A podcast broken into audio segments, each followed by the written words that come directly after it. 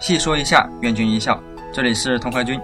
春去夏来，秋离冬至，又到了白色上布的季节。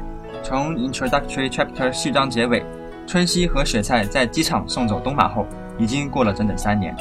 春熙进入丰城大学政治部与经济研究部继续深造，恰好雪菜与他同班，又在中途由于某种原因转入文学部，认识了同属敌岛研究所的和泉千金。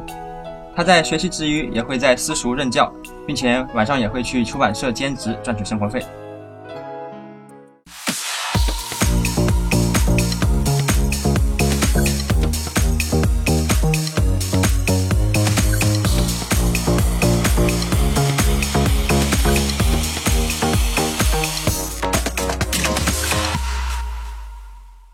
Introductory Chapter 的故事，相信大家早已了然于心。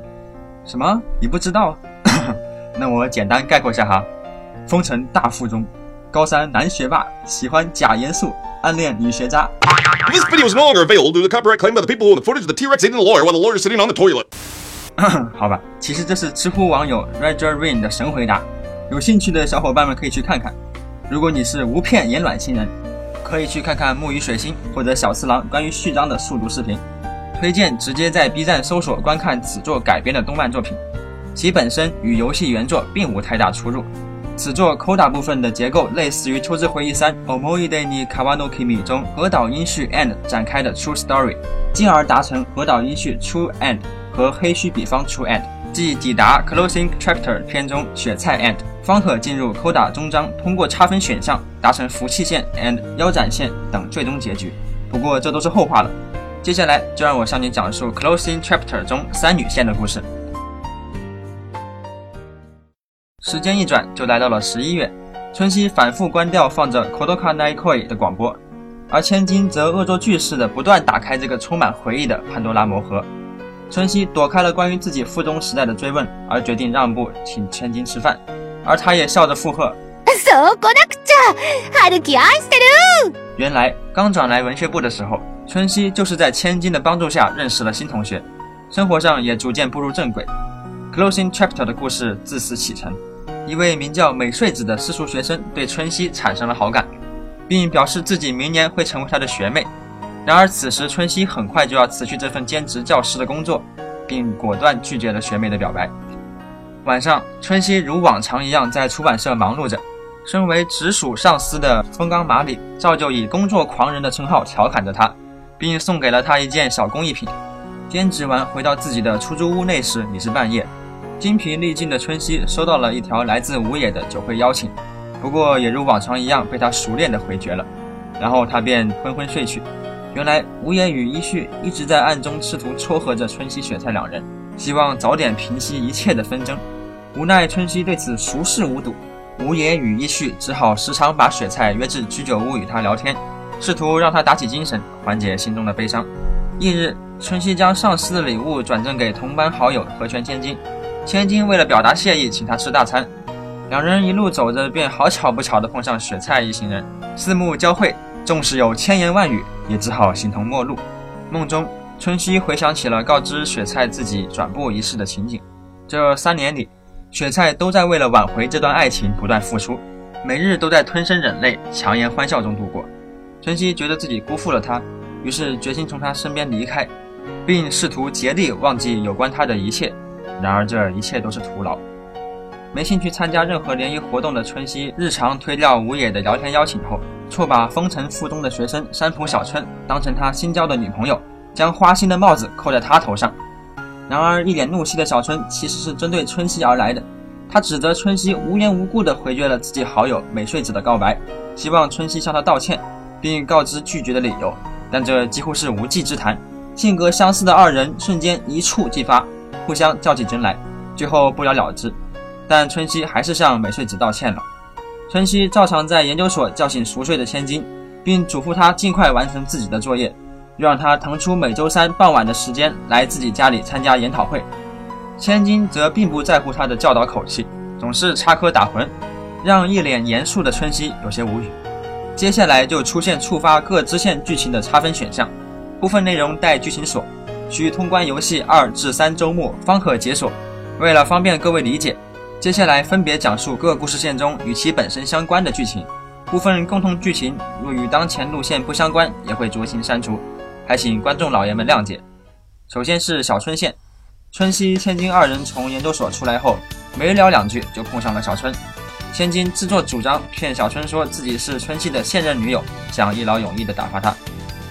春熙半年前曾在学校附近的一家餐厅 Goodies 打工，正好店家的老板受伤了，急缺人手。于是乎，临时叫他过来帮忙。领班佐藤希望春熙留下来帮助辅导新人，而这位刚入职的女孩正是这两天与自己打嘴炮的山浦小春。一番尬聊后，已是下班时分，在佐藤等人的唠叨下，春熙只好硬着头皮把她送到车站，然后呃继续打嘴炮。翌日，春熙奉旨到附中采访老师，以完成专题的取材。好巧不巧，又碰上了小春，这一幕又被笑红看到。总之，boy 直言自己的姐姐雪菜是春熙女友，小春直接懵逼。被八面玲珑的老师对东马的溢美之词搞晕的春熙故地重游，还没开始缅怀过去呢，就被小春逮个正着。不过，比起真假女票的问题，他显然更在意。なんであんな悲しそうで、あんな嬉しそうな顔してたんだろう。あいつ。妹子，千万别深究这个原因啊！会把自己赔进去的。在餐厅兼职的大小春二人在工作中逐渐发现对方与自己的性格竟如此相似，都爱钻牛角尖，絮絮叨叨，多管闲事。雪菜那边被参加联谊的高中同学挖苦了一把，而春熙这边则迟迟不肯加入那边的联谊活动，依然待在餐厅厨房继续工作。 最后还不忘在送小春回家的路上继续争吵，又逐渐缓和。小春透露他做兼职的原因是由于不想给家里人添麻烦。所以独自在为毕业后与同学去欧洲旅行挣经费。这时萧红送来一波神助攻，让春熙协助寻找失联的姐姐。于是乎，两人就踏上了寻找雪菜之路。然而在得罪一堆医学部的学生后，依旧没有找到。春熙只好送小春回家。结果在地铁站发现了目光呆滞的雪菜。春熙希望通过激怒雪菜与他断绝关系，一了百了。然而却都是徒劳，两个人都无法从心底放下对方。这边厢，小春通过笑红找来的影像资料，了解了三年前学员季音乐会春熙等三人同台表演一事，心里愈加疑惑。放学后，他再次来到大学与春熙碰面，获悉千金的玩笑后，却依旧对春熙与雪菜两人之间的关系不依不饶，指责并要求春熙与雪菜和好。即便此事与自己毫不相关，春熙拗不过，也只好敷衍过去。回到学校，小春继续安慰美穗子。却被女生们冷嘲热讽一番，几人不欢而散。小春顺利成为正式员工后，春熙又被叫来帮忙了。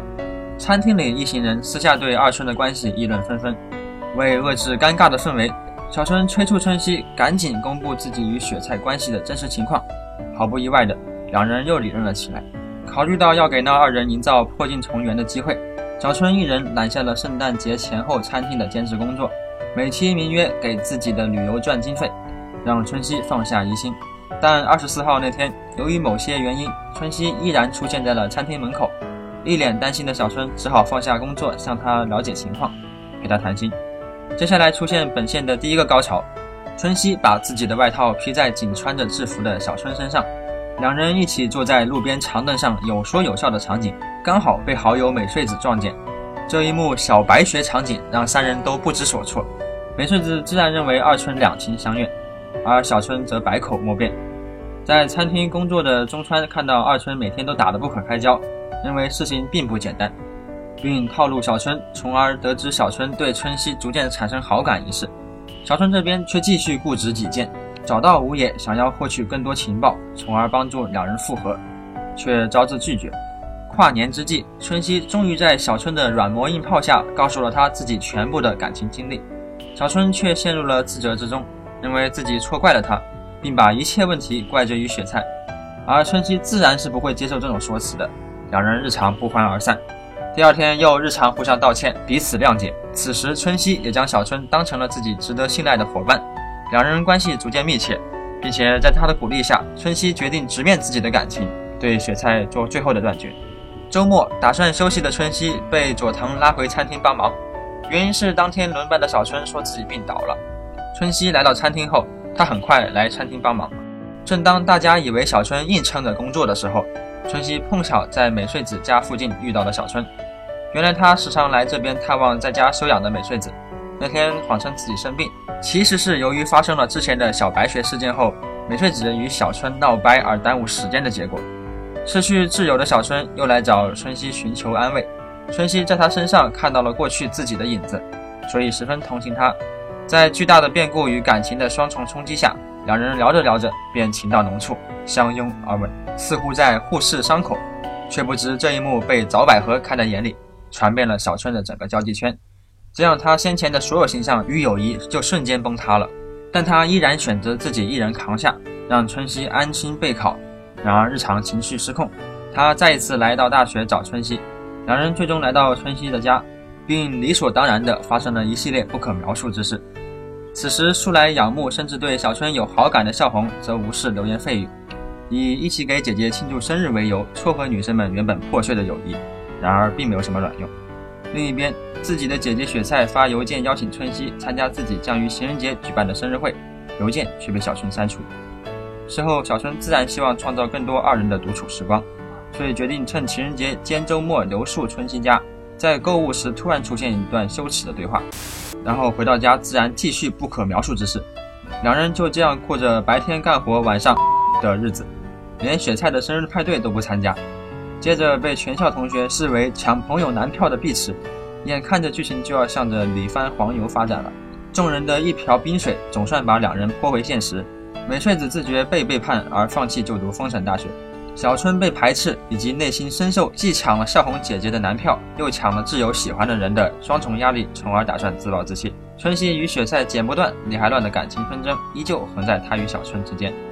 自吴野秉持人文主义找春熙告知小春在学校的尴尬处境，却对之无果后，小春为了不再使自己曾经的挚友们为难，毅然决定放弃丰城大学的保送名额，参加清泉大学的入学考试。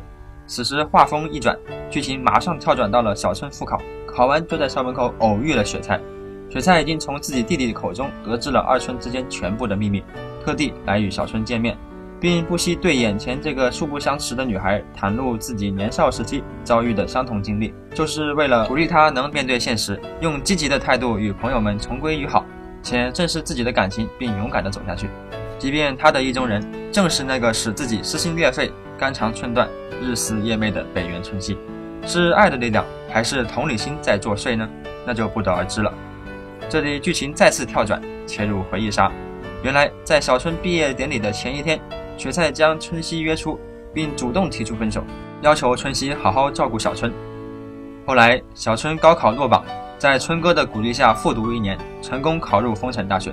虽然此时春哥已经毕业，两人也没办法再手牵着手共度美好的大学时光，但此时阴霾已然散去，小春与朋友们重归旧好，迎接他们的是一个只属于两人的崭新的未来。初通这条线的时候，的确颇为感动。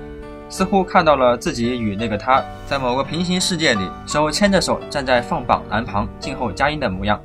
童和俊的身边也时不时发生着这样跨级之恋终成眷属的甜美故事，衷心祝福的同时又不自觉的悲从中来。哎，你们懂的。小春线的存在不仅是为了饱满春熙与雪菜两位主角的形象特点，也让我们看到了他们逐渐走向成熟的转变。二春从逃避到面对。雪菜从执着到放手，甚至将此作为一个独立故事来看也不为过。呃，当然也不排除作者有写剧情的嫌疑，但毕竟写作上有二重奏的讲法，两位性格极其相似的人走在一起，无论是这种个性还是剧情本身，势必会在玩家心中留下难以磨灭的印记。这也正是这部作品的点睛之处。总而言之，把它作为一个独立故事来看，我觉得是 OK 的了。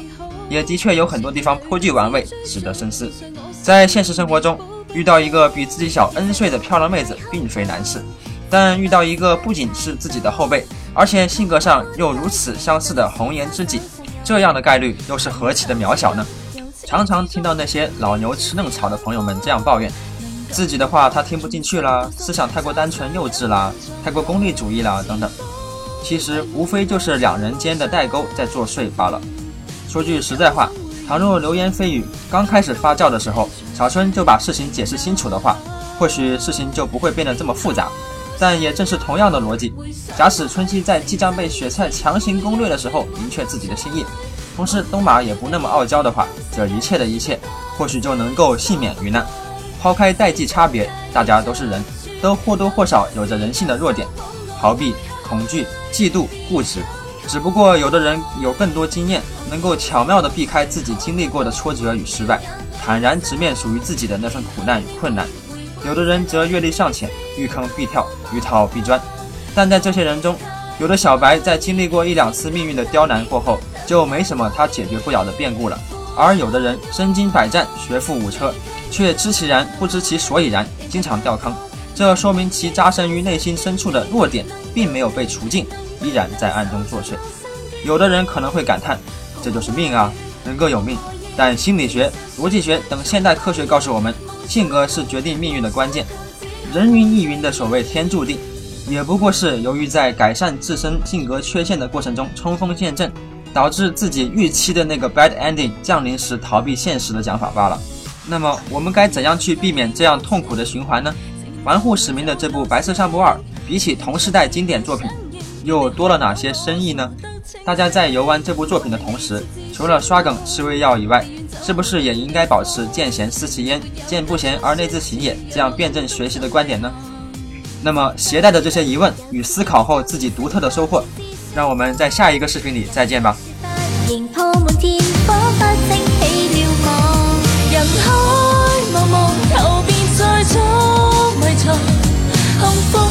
回放幻想跟你甜美如最初